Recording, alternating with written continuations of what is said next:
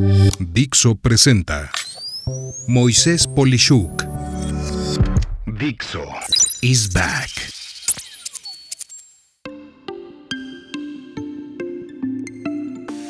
La improvisación es la antesala del fracaso en los negocios.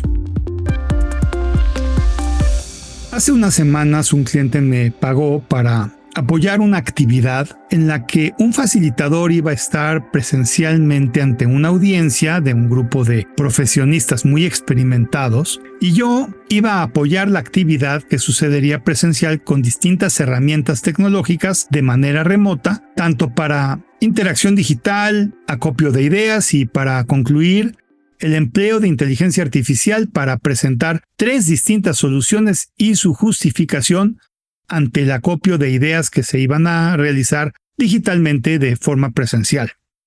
Para esto, el facilitador presencial y yo tuvimos una amplia sesión para ponernos de acuerdo en las actividades que iban a suceder de manera muy ordenada, o bueno, cuando menos así lo pensaba yo, de los tiempos, la cantidad de ideas que iban a suceder y la preprogramación de las herramientas que yo iba a efectuar remotamente y a tiempo real para esta audiencia.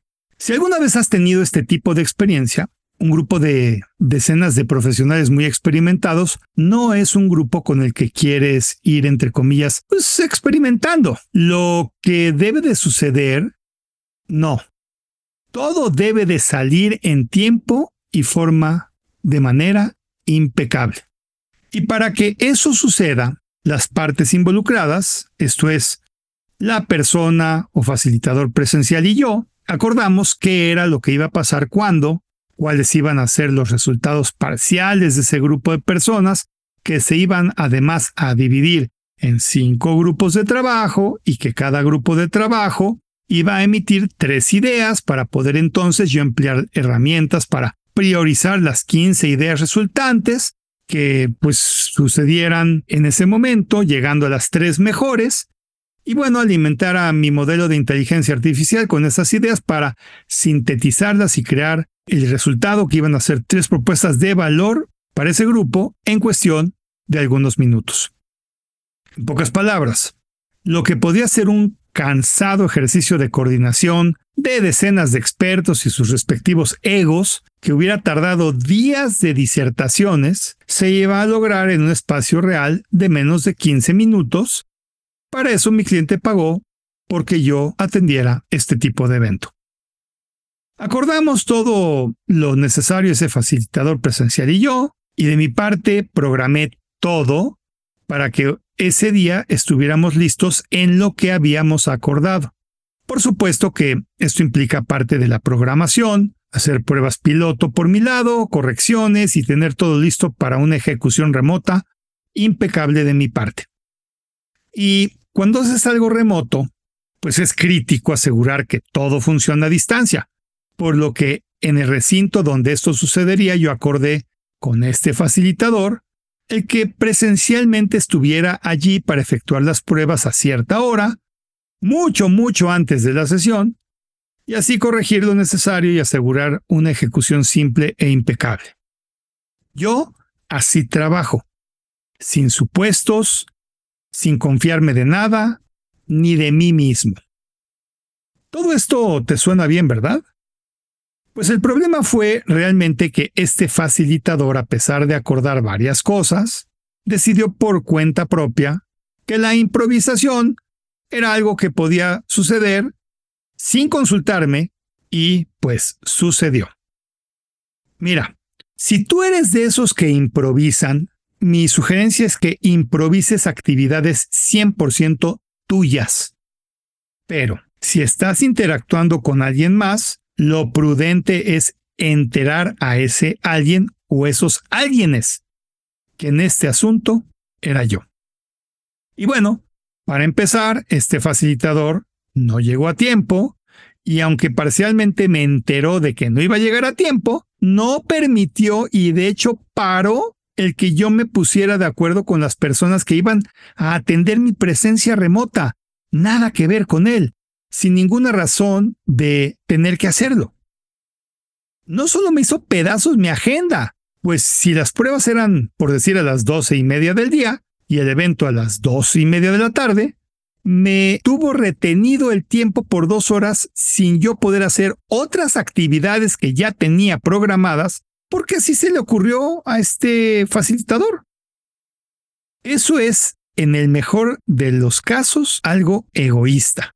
Pero peor aún, al estresar que yo pudiera hacer las pruebas, no me respondió ni me enteró que se le ocurrió atender una junta en el recinto en el que ocurriría ese evento, dejándome a mí a ciegas.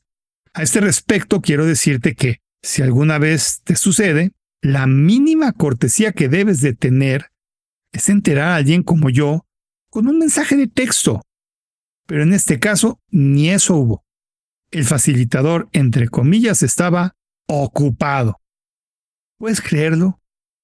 Por supuesto que cuando este facilitador se desocupó, pues ya era demasiado tarde para hacer las pruebas, y por supuesto el equipo del recinto con los que me contacté tampoco habían tomado sus propias previsiones que ya había yo platicado y no tenían nada preparado. Es más, tenían que descargar programas para que yo pudiera conectarme remoto a mera hora del evento, por más que hablé también con la dichosa coordinadora de todo esto.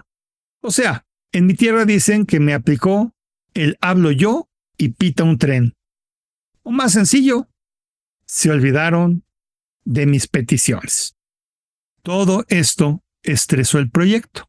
Pero lo peor estaba por venir, pues cuando pude conectarme remoto, el facilitador arbitrariamente cambió los grupos de 5 a 12 grupos y en vez de 15 respuestas les pidió a cada grupo emitir una única idea, sin consultarme.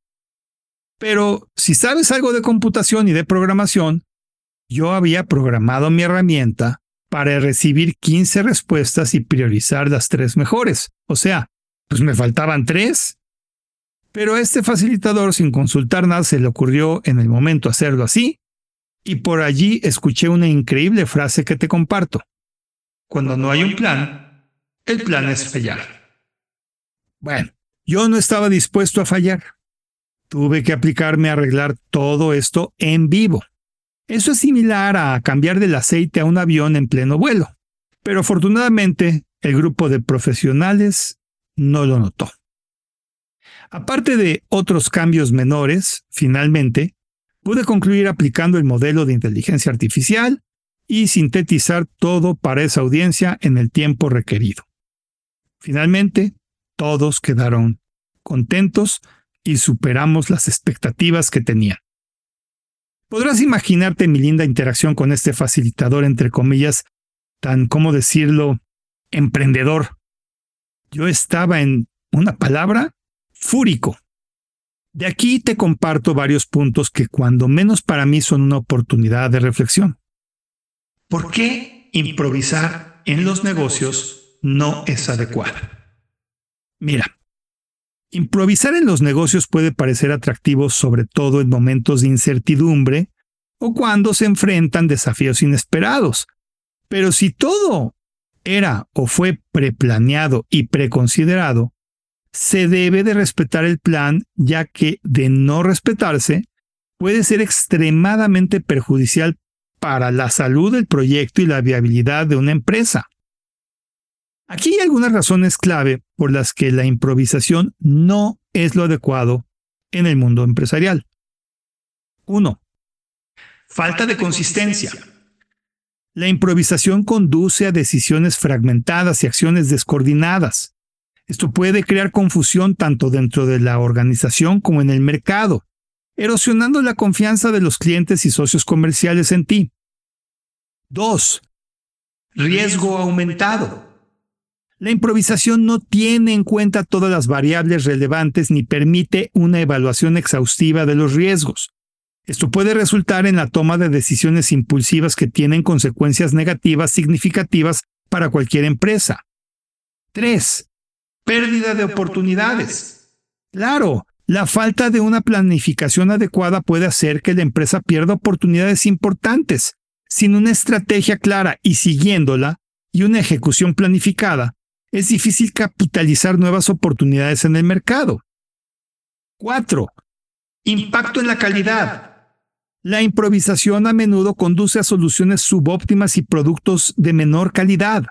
Esto puede afectar negativamente la reputación de la empresa y su capacidad para retener a los clientes a largo plazo. Y 5. Desgaste del equipo. La improvisación constante puede generar estrés y agotamiento en el equipo, ya que se ven obligados a responder constantemente a situaciones imprevistas. Esto puede afectar la moral y la productividad del personal. Esto último me pasó a mí, tal cual. Acabé estresado y sin poder atender otros asuntos por la espera en las pruebas, y bueno, al concluir todo, simplemente tenía quemada la cabeza. En resumen, mientras que la capacidad de adaptarse y tomar decisiones rápidas es muy importante en el mundo empresarial, la improvisación sin una base sólida de planificación y estrategia puede tener consecuencias graves. Es fundamental para la salud y el crecimiento a largo plazo de una empresa adoptar un enfoque más estructurado y reflexivo en la toma de decisiones. A esto entonces puedes cuestionarte si improvisar es siempre equivocado.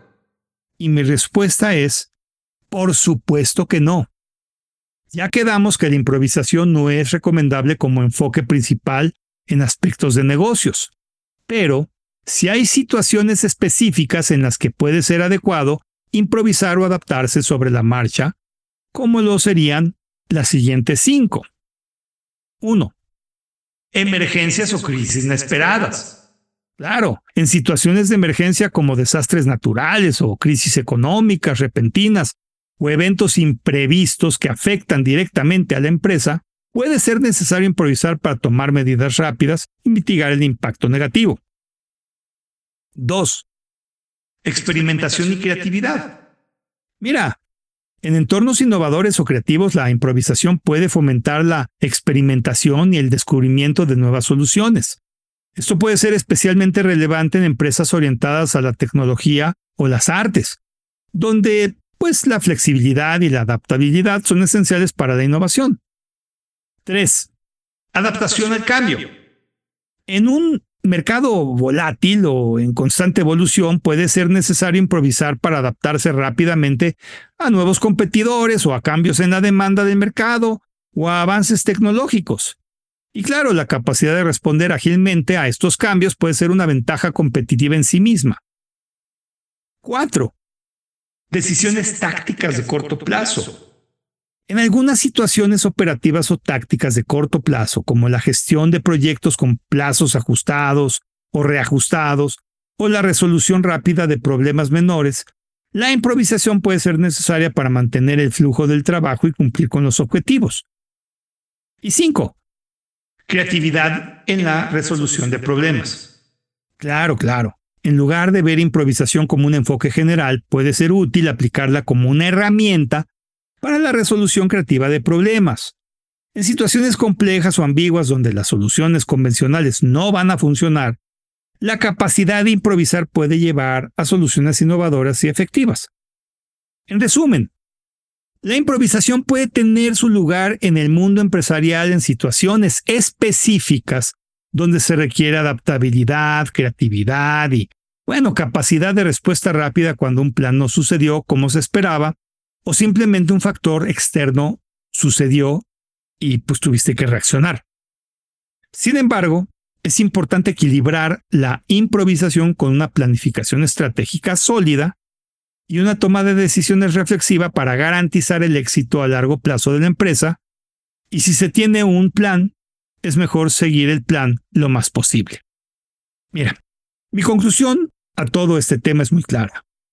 Si bien este grupo de profesionales, en mi ejemplo, experimentados y muy buenos, no notó todo el relajo provocado por la loca iniciativa del facilitador, yo sí hablé enérgicamente ese mismo día con él después del evento, externándole que así las cosas no pueden ser.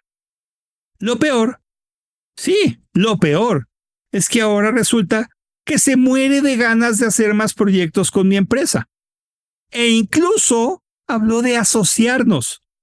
¿Puedes creerlo? En fin, tú, si ya sabes cómo soy, puedes asumir con precisión cuál será mi respuesta. Simplemente hay, gente, que, no entiende, que no entiende. entiende. ¿Cómo ves? Soy Moisés Polishuk y agradezco que me hayas escuchado. Hasta la próxima. Dixo is back.